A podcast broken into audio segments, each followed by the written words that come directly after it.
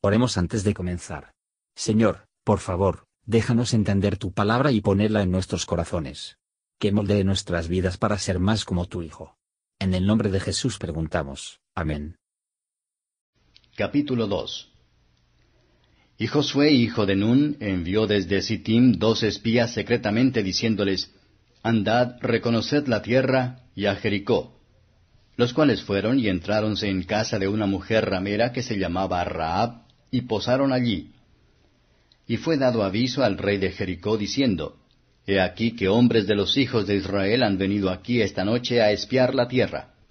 Entonces el rey de Jericó envió a decir a Raab, Saca fuera los hombres que han venido a ti y han entrado en tu casa, porque han venido a espiar toda la tierra. Mas la mujer había tomado los dos hombres y los había escondido, y dijo, Verdad que hombres vinieron a mí, mas no supe de dónde eran. Y al cerrarse la puerta, siendo ya oscuro, esos hombres se salieron y no sé a dónde se han ido. Seguidlos apriesa que los alcanzaréis. Mas ella los había hecho subir al terrado, y habíalos escondido entre tascos de lino que en aquel terrado tenía puestos. Y los hombres fueron tras ellos por el camino del Jordán, hasta los vados, y la puerta fue cerrada después que salieron los que tras ellos iban. Mas antes que ellos durmiesen, ella subió a ellos al terrado y díjoles, Sé que Jehová os ha dado esta tierra, porque el temor de vosotros ha caído sobre nosotros, y todos los moradores del país están desmayados por causa de vosotros. Porque hemos oído que Jehová hizo secar las aguas del mar Bermejo delante de vosotros, cuando salisteis de Egipto, y lo que habéis hecho a los dos reyes de los amorreos que estaban de la parte allá del Jordán, a Seón y a Og, a los cuales habéis destruido. Oyendo esto, ha desmayado nuestro corazón, ni ha quedado más espíritu en alguno por causa de vosotros, porque Jehová vuestro Dios es Dios arriba en los cielos y abajo en la tierra. Ruégoos pues ahora, me juréis por Jehová, que como he hecho misericordia con vosotros, así la haréis vosotros con la casa de mi padre, de lo cual me daréis una señal cierta, y que salvaréis la vida a mi padre y a mi madre y a mis hermanos y hermanas y a todo lo que es suyo, y que libraréis nuestras vidas de la muerte. Y ellos le respondieron, Nuestra alma por vosotros hasta la muerte, si no denunciareis este nuestro negocio, y cuando Jehová nos hubiere dado la tierra, nosotros haremos contigo misericordia y verdad. Entonces ella los hizo descender con una cuerda por la ventana, porque su casa estaba a la pared del muro, y ella vivía en el muro. Y díjoles, Marchaos al monte, porque los que fueron tras vosotros no os encuentren, y estad escondidos allí tres días, hasta que los que os siguen hayan vuelto, y después os iréis vuestro camino. Y ellos le dijeron, Nosotros seremos desobligados de este juramento con que nos has conjurado. He aquí, cuando nosotros entraremos en la tierra, tú atarás este cordón de grana a la ventana por la cual nos descolgaste. Y tú juntarás en tu casa tu padre y tu madre, tus hermanos y toda la familia de tu padre. Cualquiera que saliere fuera de las puertas de tu casa, su sangre será sobre su cabeza, y nosotros sin culpa. Mas cualquiera que se estuviere en casa contigo, su sangre será sobre nuestra cabeza, si mano le tocare. Y si tú denunciares este nuestro negocio, nosotros seremos desobligados de este tu juramento con que nos has juramentado. Y ella respondió, Sea así como habéis dicho. Luego los despidió y se fueron, y ella ató el cordón de grana a la ventana. Y caminando ellos llegaron al monte y estuvieron allí tres días, hasta que los que los seguían se hubiesen vuelto, y los que los siguieron buscaron por todo el camino, mas no los hallaron. Y tornándose los dos varones descendieron del monte, y pasaron y vinieron a Josué, hijo de Nun, y contáronle todas las cosas que les habían acontecido. Y dijeron a Josué, Jehová ha entregado toda la tierra en nuestras manos, y también todos los moradores del país están desmayados delante de nosotros.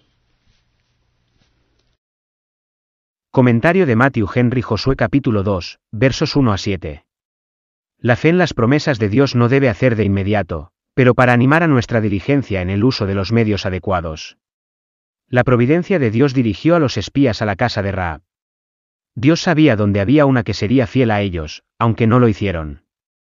Raab parece haber sido un posadero, y si ella anteriormente había sido uno de mala vida, lo cual es dudoso, que había dejado sus malos caminos. Lo que nos parece más accidental, a menudo es rechazada por la providencia divina para servir a grandes fines. Fue por la fe que Raab recibió a aquellos con la paz, contra la que su rey y el país tuvieron guerra. Estamos seguros que este era un buen trabajo. Así lo dicho por el apóstol, Santiago 2 verso 25, y lo hizo por la fe, una fe tal como se establece por encima de ella el temor del hombre. Aquellos solo son verdaderos creyentes, que encuentran en sus corazones para aventurarse a Dios, toman su pueblo por su pueblo, y los echan en su suerte entre ellos. Los espías fueron dirigidos por la providencia especial de Dios, y Raab entretenidos por consideración a Israel y el Dios de Israel, y no para el lucro o para cualquier propósito el mal. A pesar de las excusas pueden ser ofrecidos por la culpa de la falsedad de Raab, parece mejor admitir nada que tiende a explicar a la basura. Sus puntos de vista de la ley divina deben haber sido muy tenue, una mentira como esta. Contada por aquellos que disfrutan de la luz de la revelación, sea cual sea el motivo, merecería la censura pesada, versos 8 a 21. Raab había oído hablar de los milagros que el Señor ha hecho en favor de Israel.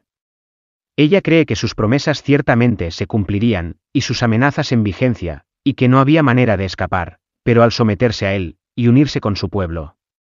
La conducta de Raab demostró que tenía el principio real de la fe divina.